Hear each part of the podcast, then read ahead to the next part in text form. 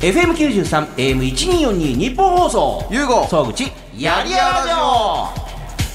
どうもゆうごです。えー、総口です。さあ、今我々はですね、えー、地上波放送第29回目の収録が終わったところですけれども、今回の放送にはゆうごさんのつてで、この方にゲストに登場いただきました。お名前お願いします。はい、あの、堀哲平です。えー堀哲平さんはですね、あの、戦う弁護士であり、まあ、格闘家であり、えーまあ、不動産投資家でもあるということで、あの、地上放送でもいろんなお話をね、結構ほら、まあ、この番組30分ですけど、ゆうごさん。今回はまた50分近く話をして。うん、そうですね。ね、そうするとね、あの、これからまあ、ポッドキャスト多分ね、30分ぐらいいつもあるんですよ。はいだから、あの、まあ、まず50分話してるのに20分切れるじゃないですか。はいで、それをここに流すから、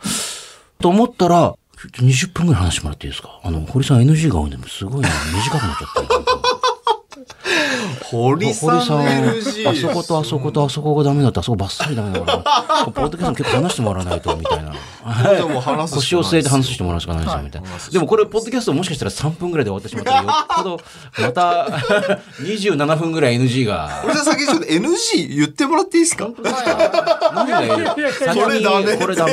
でも、それこそやっぱ多分あるじゃないですか。そのだって弁護士さんだったら、我々がなんか素人しても守秘義義務だとそか。うまあなんまあまあ、それはダメですよね。ね。なんでまず弁護士になろうと思ったんですかえごめんなさい。いやい最や初は何になろうと思ったんですかか格闘家、弁護士、不動産投資弁家護。士が先ですね。あ、それなんでなんですか弁護士になろうと思った理由は、そんなに明確な理由はないですね。そこは。ななんとなく。もう、あの、資格の一つとして。あ自分のいわゆはる稼いでいくためのそまうあで仕事として。資格で一番難しい資格だっていうので、まあ、そこに挑戦したぐらいの話ですよね。はあ。で、むちゃくちゃ勉強してそれに。そうです。ね。商社に受かり、はいはいはいでまずは弁護士事務所に入るそうです。でその頃はじゃあ自分の将来の最終的な目標地点ってどんな感じだ何にもなかったですね。とにかく試合に出たかったですね。あの、格闘技を実はその、司法試験受かった後に始めたんですよ。テレビでプライドとか K1 を見て、あ憧れてっていうので。それあれ時期的に優吾さんがえっと、堀さんって今44歳。 45ですね45歳。はい僕ちょっと上41なのちょっと上で、ですよね4個上なので、ええそうですね。だって堀さん始めたのちょっと遅いでしょだってそうそう僕、だから26で受かってるんですけど、で、26で司法試験受受かかっってて、そその後れでだから初めて、そのちょっと前にすごい大ブレイクしてたんですよ、プライドが。あまさにもう,、はいもうだみんな見たあーそうじだゃあそうだ結構始めた時期はそんな変わはいん同じぐらい同じぐらいです同じぐらいだと思いますはいはあやっぱあれでね、そうです。一気に増えたと思います。でも私なんか、かほら普通にもう見てうおーだったから、自分でやろうと思わないじゃないですか、はいはいはい。なんかいけるんじゃないかみたいなそうなんか根拠のない自信がありましたよね、そこで。絶対いけるでしょ、みたいな。んうんで、それで、あの、なんか体力は自信あったんですよ。フィジカルは。なんかやってたんですよ引っ越し屋のバイトとかやってたんですよ。ごめんなさい。いやいや、あのちょっと意外な、なんかあの、ほら、柔道やってたとか、 なんかほいやいやら、あの格闘技やってないですよ。あで、ーあの、そう引っで越すかし屋のバイトでフィジカル自信あったんで、はいで余裕でしょみたいな感じで、こう、受かってから柔術、ブラジリアン柔術の道場に入門したら、はい自分よりちっちゃい人にボッコボコにされて、あこうなんだこれみたいな感じで、でそれでますますのめり込んでいって重力合成するみたいな。でそれなんでそのまあ司法試験受かって弁護士になって雇われ弁護士でやってましたけどその仕事よりもとにかく試合に出たい練習時間確保したいというのが強かったですそれ雇ってる弁護士事務所からみたい な、まあ、この、お前はって感じですよね。ええだってもう頭の中はずっと格闘技の話、これそうですよね出て、試合出てって。はい、で、そうこうしてるでも試合出ようと思ってもそんな簡単に出れないじゃないですか、普通は。そうなんかアマチュアの試合とかちょこちょこじゅブラジリアン柔術のアマチュアの大会はちょこちょこ出てましたけど土日だったんで開催が、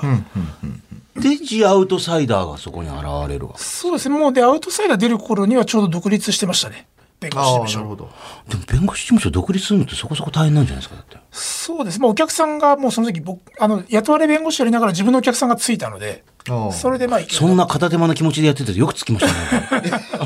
た戦う弁護士なんいやでいやいやいや、そういえばかっこいいですけど。いや、戦うって本当にだから戦いのことで頭がいっぱいな弁護士ですよね。なんか詳しく言うと。ねえええ依頼人のために戦わずに自分が戦うことで頭がいっぱい弁護士ですよね、それ。ちょっとこっちこっちみ たいな。ねええあでもでも、はいあの、え、それって言ってました僕、格闘技やってんですええあよ。もちろんみんな知ってましたですよね。あはい、えっとね、あの、ビジネスってはい男社会じゃないですはかい。で、男って強さに憧れるいやの確かにでそれはね、格闘技やってるとかって、すごくイニシアチブ取りやすいんですよ。あそれはだから、ゆうごさんもなん僕か、もすごくそれ体感したんでまず見た目からみんな、おって、もう見た目、まあ見た目もなんそかうやでってすんのかなってけいうねど、その、なんかやっぱ普通の人からすれうばん、格闘技でなんか試合出てましたとか、ちょっとやってますより試合出てたとかプロでなりましたって、パワーワードなわけですよ。んで、僕もそれは、プロになった時の感じで言うと、僕なんか何も成績残してないし、まあまあまあまあそんな大したことないと思ってたら、別にひけらかすことじゃないと思ってたんですけど、ビジネス界っていうか、まあ、そう自分で個人事業主でやって、こう、自己紹介するじゃないですか。僕、こういう、こういう経歴がこうで、こうで。喋、ると、あ、え、すごい格闘技、えってなるんですよ。急にみんな反応が目の感じが変わるってそうなんですよ、そうなんですよ。多分これに、男の本能だと思ってて。ちゃんと話を聞く感じが全然違うっていう。そうそうそう急にあ目の色変えてはあ。なんかそうあこれひろゆきさんも言ってたんですけど、うんあのー格闘技とかフィジカル鍛えといたら最悪1対1になってもこいつな締め殺せるからなんとかなるわっていう気持ちがあると それごめんなさい。武井壮さんと同じで、もう、もう退治した瞬間にこのこいつの倒し方を考えるみたそいうな。最悪なんかなったとしても別に弁でも勝てるしフィジカルでも勝てるからはあ大したことないと思うとそんなになんか萎縮しなくなるからいいよっていうのをなんか言っててはひろゆきさんなんかやっひてろゆるきさんあひろゆきさんキックボクシングやってあ、るそうなんですか。だへえ。からあまたすごくわかるなその気持ちと。あ。ほんまあ、ひろゆきさんはほら、このね、レディオビええッそグうですよにね、ジョインされて、はいまあ、この間、この番組でね、来て、ああそのうでますあか、パリから電話ええで参加されたんですけども、まあ、格闘技はそんなお金にならないからやめた方がいいですよって言われてましたね、なんで、なんでこれをやろうと思った んですか、ね、ブレーキングダウン。ええそうそうそう。お金にならないですよってずっと言われてましたよね。いや、すごいなーって言ってましたね。ええまあ好きだからやってんですよ。そうなんですか。ってね、言ってましたけ ど。えで、まあまあ、そうやって独立してえ、独立したからにはもうますます本気で格闘技もやれるぞ、みたいな。まあでも、意外に忙しかったんで、まあ、仕事しながらでしたけど、まだ、あの、外注できてなかったんで。あ、そうかそうか。自分でやるしかないよそうでね、すそう頑張でっすてね。ええで、アウトサイダーっては。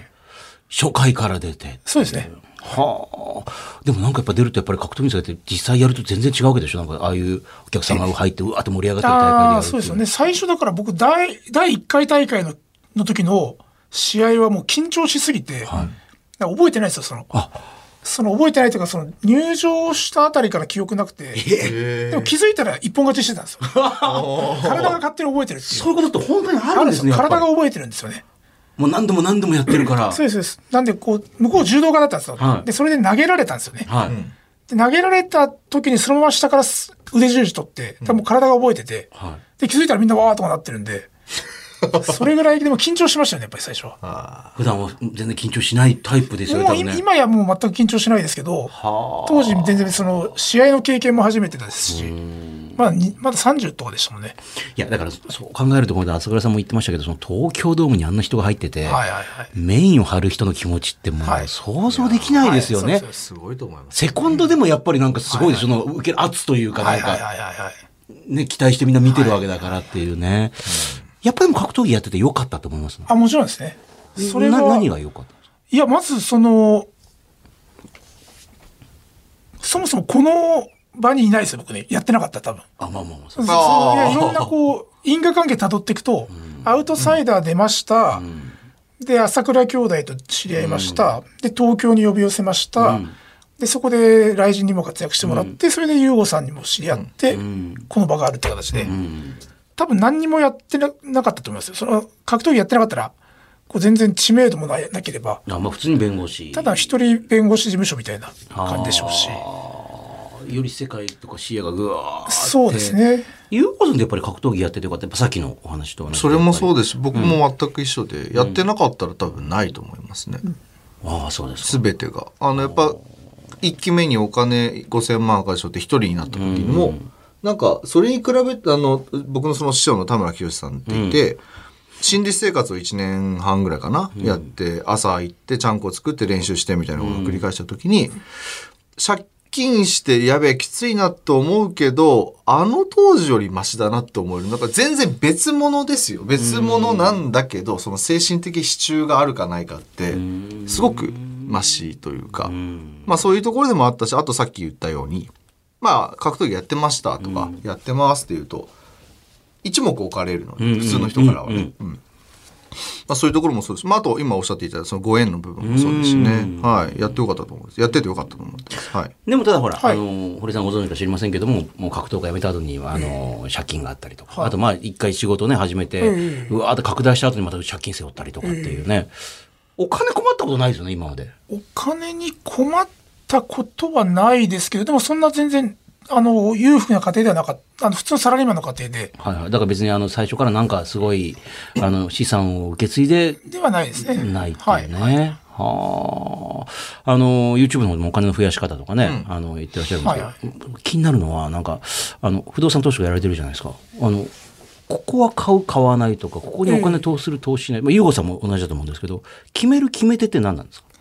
もう全部データがあるんですよね。そのあ、ここの土地に買って、建物建てると、まあ、建築費がいくら、土地の値段がいくら、で、家賃がいくら入ってくるってデータがあって、うんあそれ、うん積み上げて、今までのいろんな人のデータが。というか、まあ、あの、その賃料は査定でいろんな業者から取り寄せられますし、あーなるほどなるほで、土地の値段は相場っていうのはもうで出てるんで、ん。で、あとはその、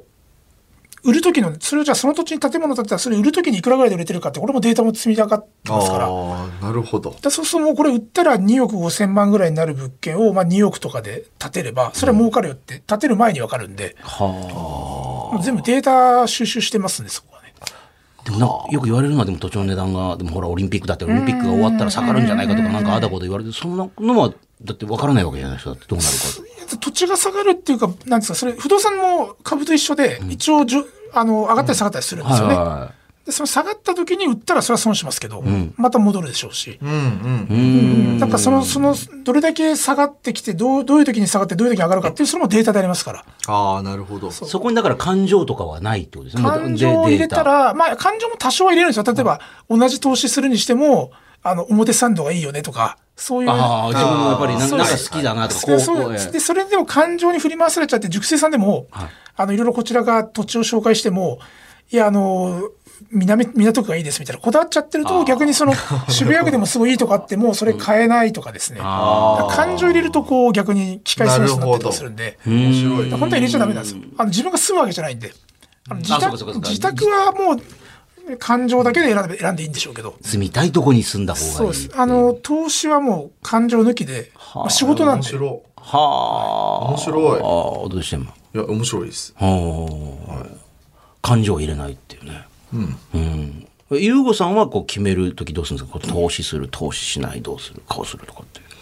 投資。僕は不動産はやったことがあ、ない。まあ、でもなんか何かにこうお金まあを。事業とか事業としてっこてう、ことですよねきいやどうする、やるやらない、やるやらない。ああ、すごいよ、いい質問ですねん。わからないですね。ちょっと待ってください。 あの、えっと、いや、っていう全のも分からないっていうか、多分細かく自分の思考を噛み砕いていったら多分出てくると思うんですけど。なるほど。それは面白いですね。はあでもどうやって決めてんだろうっていう。今の堀さんみたいにデータでこんなのあるからとかとはちょっと違う。あ、多分自分の中でのデータあると思うんですよあ。ー例えばその、この人となり、ひその人となりとかタイミングとか、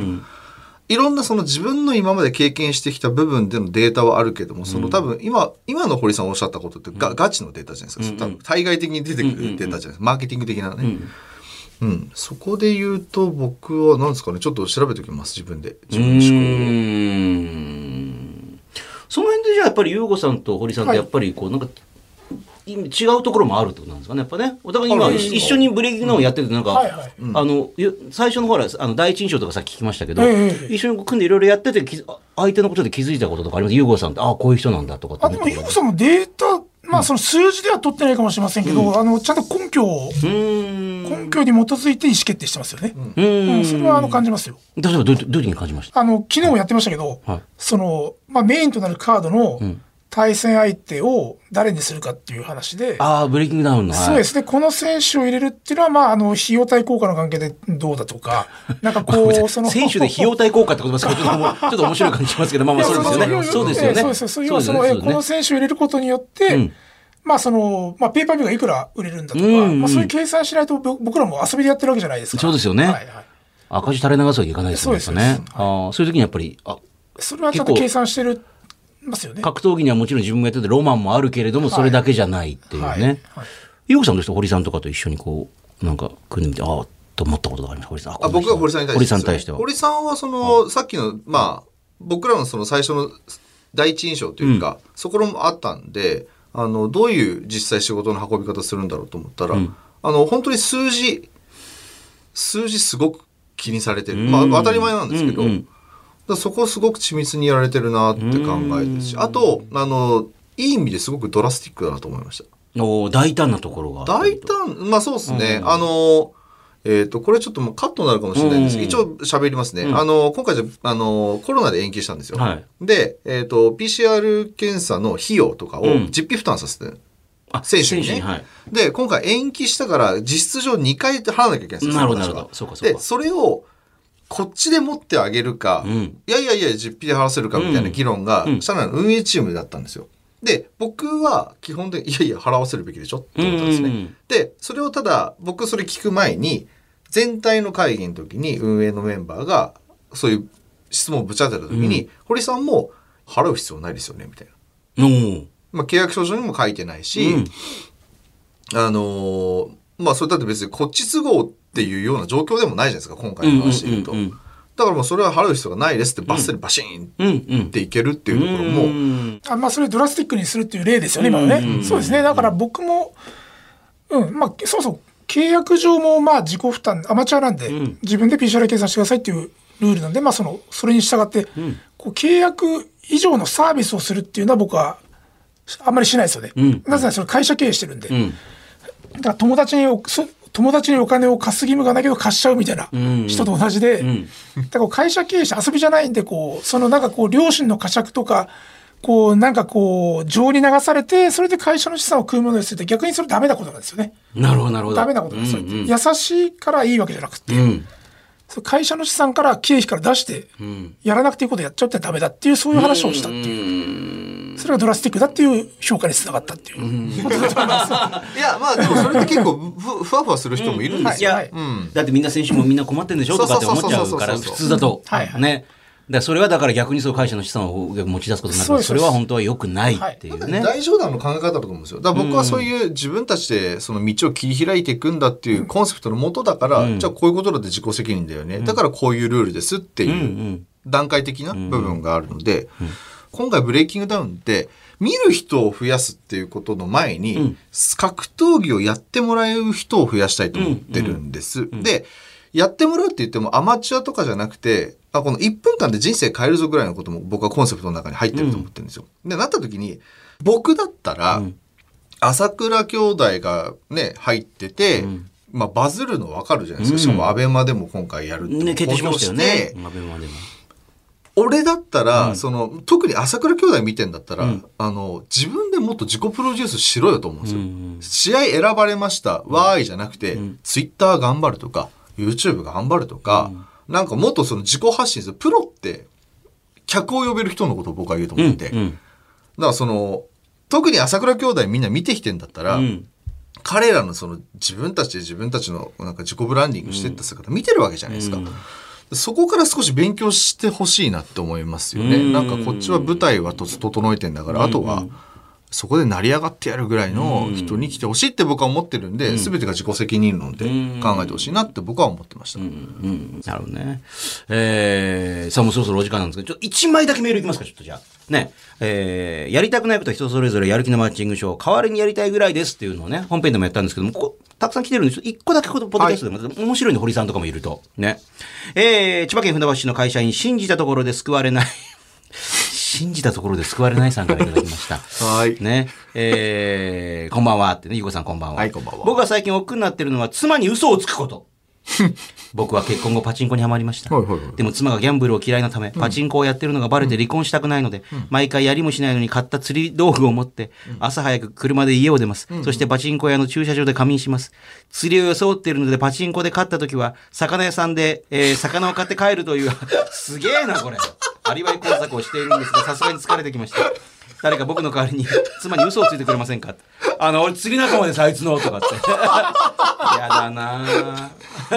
いや突き続けてください突き続けたもう釣り道具持ってパチンコ屋さんの駐車場に早朝に行って、あの隠し通すことが愛だと思うんでやるんだったらもう、やるんだったらもう絶対バレないようにだっしないてと。バレるってことはそはいれはいはいはいもうなんか適当になってきてるとこじゃないですかああ、そうですよね。めんどくさく。めんどくさいそこめんどくさがるなやっていうねそこめんどくさがってダメですよね堀さん、嘘つく。だから、その弁護人を見てると、はいほはいはいはら、いやっぱりみんな自分の都合のいいこと言ったりするわけでしょだって、それはもう。ええいやでもこれぜあのいいずれバレますよね近いうちにあらはい僕は予言しますこれをまた予言しちゃ った。どうすりゃどうすりゃいいんでいすかやもうあん女たす性りは匂いに敏感なんですよあ、なるほそどう。でその魚の匂いをたくさんつけて帰らないといけないんですよそれをじゃね、あその魚屋さんでパチンコで買ったお金で魚を買ってるじゃん匂いがつかない。むしろパチンコ屋のたタバコの匂いがついてるんで、恐ろしい男ですよ、本当 に。いや、タバコ今ないんですよ。あ、ないんですかないですよ禁煙になってるんですそうあーかまあ。でも、とはいえ、魚の匂いないですよね。ない確かにはね。いだから海、海行かなきゃダメじゃん。そうか。海里海のそばのパチンコ屋さん。めんどくさいな。いやその香りがするパチンコ屋さんめんど海をくさいな。海岸でこう、ゴロゴロゴロ。めんどくさいな、それ。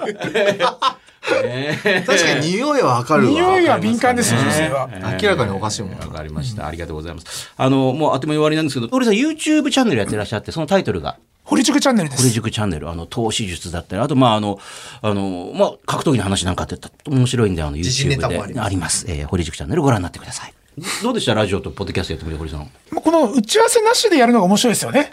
台本も昨日の夜中いただいて、それ見てないですから、僕今日も。だって今、あ目寝ちゃいのま前しにたあるんで裏はい返してましたよ、ね。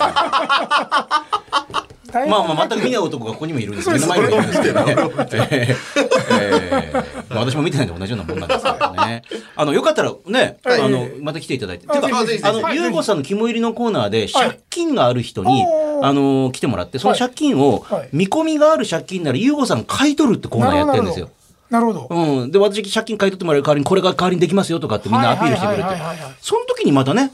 来てもらったら、リスナー面白いかもしれないあの、田畑さん来ても面白いんですはけいど、はいはいは